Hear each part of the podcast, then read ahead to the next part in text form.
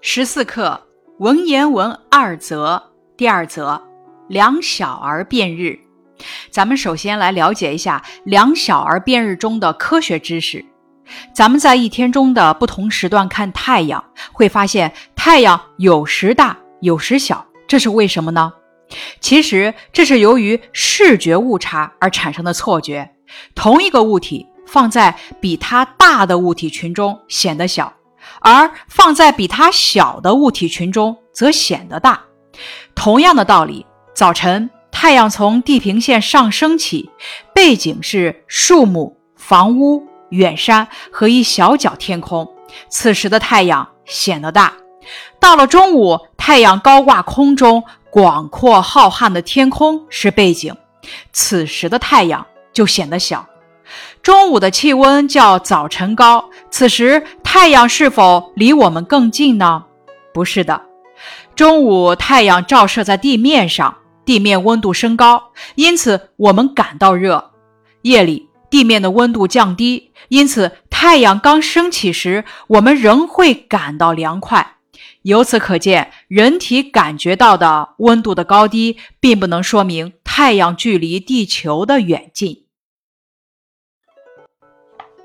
关于“两小儿辩日”这则文言文的字词详解：“东游”指到东方游历，“游”指游历、游学的意思；“辩斗”指辩论、争论。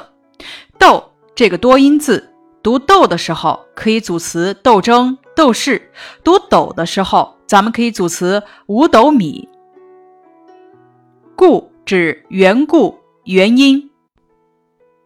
以是认为的意思，始指开始，才去指距离，日中指的是正午，初指刚才，车盖古时车上的圆形棚盖，像雨伞一样。即指到到了，则指却的意思。盘盂指盛物的器皿，圆的为盘。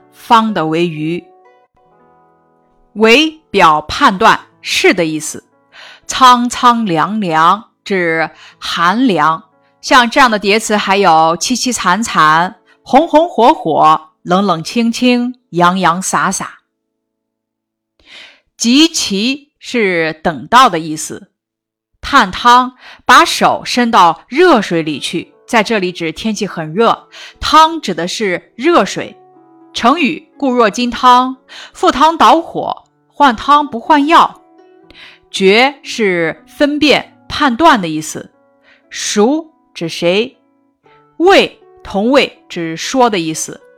汝是你的意思。智是智慧，同智慧的智。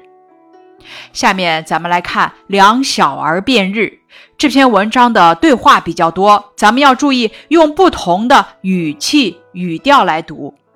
两小儿的话，咱们要读出针锋相对、斩钉截铁、充满自信的感觉。孔子东游，见两小儿辩斗，问其故。翻译一下：孔子到东方游历，看到两个小孩在争辩。于是询问他们争辩的原因。无名小儿与圣人孔子的地位、学问的差距本就应该高下立判，但是作者呢，通过一个“辩”字为后文制造了悬念。这一小段写的是孔子路遇两小儿辩斗，交代了时间、地点、人物和事情的起因。一儿曰。我以日始初时去人近，而日中时远也。翻译：一个小孩说：“我认为太阳刚出来时距离人近，而正午时距离人远。”此处，一个小孩提出早晨太阳离人近，中午太阳离人远的观点。一儿曰：“我以日出出远。”而日中时近也。翻译一下，另一个小孩说：“我认为太阳刚出来时距离人远，而中午时距离人近。另一个小孩提出早晨太阳离人远，中午太阳离人近的观点。这一小段讲的是两个小儿对于太阳在不同时间距离人远近这一现象提出了两种截然不同的观点。这两个争辩的小孩不是信口开河，而是有理有据的。咱们接着往下看。一儿曰：“日初出，大如车盖；及日中，则如盘盂。此不为远者小而近者大乎？”翻译一下，前一个小孩说，太阳刚出来的时候像车盖那样大，到了中午却像盘盂一样小。用车盖比喻刚出来的太阳，形象地说明了早晨的太阳大；用盘盂比喻中午的太阳，形象地说明了中午的太阳小。这是前一个小孩为自己的观点提供的有力证据。此不为远者小而近者大乎？翻译：这不是远的时候东西看起来小，而近的时候看起来大吗？此处用反问句式强调了自己的观点。这段讲的是前一个小孩凭借人们日常生活中所看到的太阳的大小来证明自己的观点是正确的。咱们接着往下看一儿的理。一儿曰：“日初出，苍苍凉凉；及其日中，如炭汤。此不为近者热而远者凉乎？”翻译：后一个小孩说，太阳刚出来时，天气很寒凉；等到正午时，就热得像把手伸进热水一样。苍苍凉凉和如炭汤，分别是。早晨和中午，太阳照在人身上的感受，这是另一个小孩为自己的观点提供的论据。此不为近者热而远者凉乎？翻译一下，这不是离得近让人感觉热，而离得远让人感觉凉吗？同样以反问句式强调自己的观点是正确的。这一小段讲的是后一个小孩凭借人们日常生活中的感受来证明自己的观点是正确的。一个说早上近，中午远，一个却恰恰相反。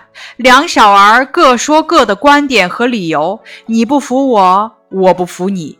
用书中的一个词来说，就是辩斗。那咱们怎么理解辩斗呢？辩斗是争论、辩论。你说你的，我说我的，谁也不让谁。为了一件事，大家吵架，针锋相对。那大家喜欢两小儿吗？为什么？我觉得他们挺可爱的。他们坚持自己的观点，会钻研问题，他们会观察，还能认真思考。两个小孩讲话都有理有据。咱们接着往下看，孔子不能决也。孔子听了，不能判断谁是谁非。孔子本着知之为知之，不知为不知的实事求是的态度对待这两个小孩的问题。这两个小孩争论太阳与地球距离的远近，孔子一时难以判断，也因为他们观察问题的角度不一样。一个是从视觉的角度，一个是从触觉的角度，所以这是仁者见仁，智者见智。孔子不能觉的问题，你们却能够觉，而且有理有据，真是后生可畏呀。那么，孔子到底知不知道太阳与地球远近的关系呢？两小儿笑曰。孰为汝多智乎？翻译一下，两个小孩笑着说：“谁说你十分有智慧呢？”这两个小孩的笑并无讥讽之意，反而更显出小孩的调皮机灵。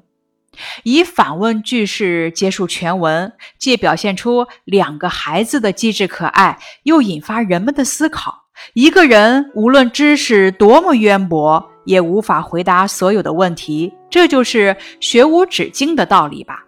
这一小段讲的是孔子面对两小儿的争辩，无法做出判断，引起两小儿的笑曰。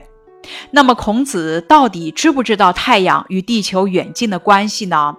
我觉得他知道，但是呢，不想在小孩子面前显得很有知识，所以故意装着不知道。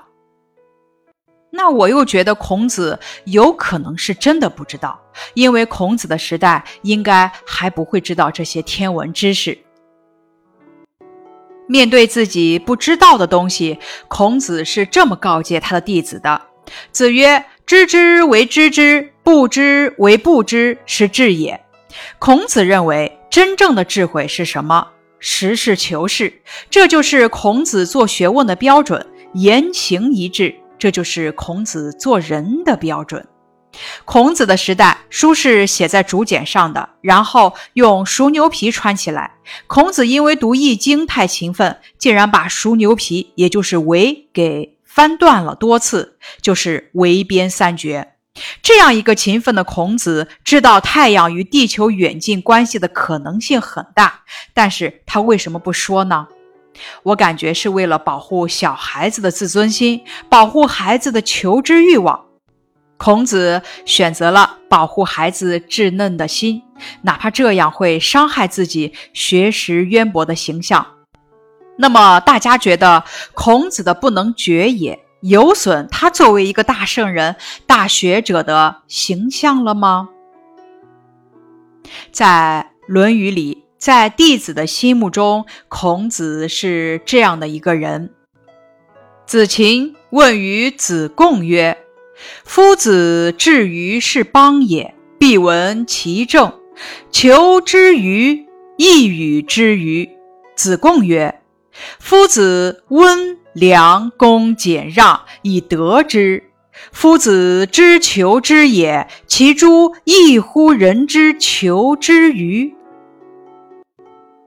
咱们粗略的讲解一下大意：温和、善良、恭敬、简朴、礼让，这样一个孔子，在面对两小儿辩斗的时候，没有下结论，而是留给我们一个不能绝也的笑脸。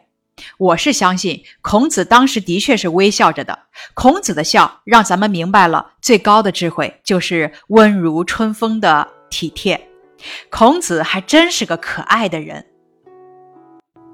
关于两小儿辩日的主旨概括：两小儿辩日讲述了孔子、路遇两个小孩就太阳什么时候离人近、什么时候离人远而辩论。听了双方各自的观点和依据后，孔子也无法判断孰是孰非的故事，赞扬了两小儿善于观察、大胆质疑、追求真理的精神，也告诉我们学无止境、要实事求是的道理。关于变日的一些启示：宇宙无限大，知识无限多，学无止境。即使是博学多闻的孔子，也会有所不知。咱们要不断学习，知识是不分年龄、不分界限的。我们在平常阐明自己道理的时候，也该像两小儿一样有根有据，用道理来说明问题。关于两小儿辩日的一些问题总结。咱们回顾课文的二至五自然段，来完成以下的观点、现象和依据。人物一儿观点：日始出时去人近，而日中时远。现象：日初出大如车盖，及日中则如盘盂。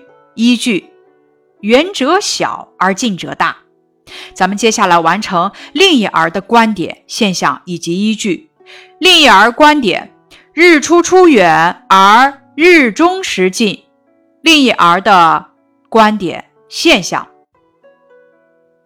日出出苍苍凉凉，及其日中如炭汤。依据：近者热而远者凉。两小儿能驳倒对方的观点吗？为什么？两小儿很难驳倒对方的观点，因为两小儿是从不同的角度思考同一个问题的，他们的观点都以事实和生活中的常理为依据，各有各的道理，因此很难驳倒对方的观点。两小儿笑曰：“孰为汝多智乎？”孔子听后，可能会对他们说些什么呢？可能会说：“知道就是知道。”不知道就是不知道，我不能骗你们呀。也可能说，孩子们，你们太聪明了，能通过自己观察到的现象，发现这么有价值的问题，真是青出于蓝而胜于蓝。咱们最后再讲一讲，为什么早晨的太阳看起来比中午时大呢？这是视觉的误差错觉。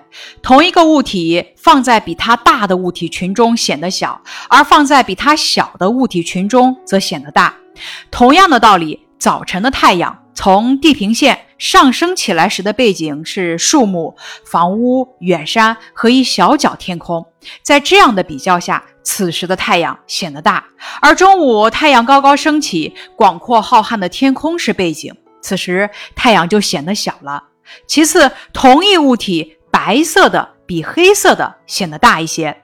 这种物理现象叫做光渗作用。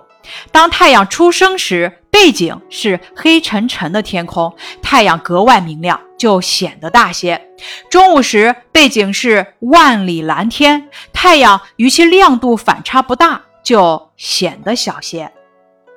以上是十四课文言文二则第二则两小儿辩日的学习部分，感谢你的收听。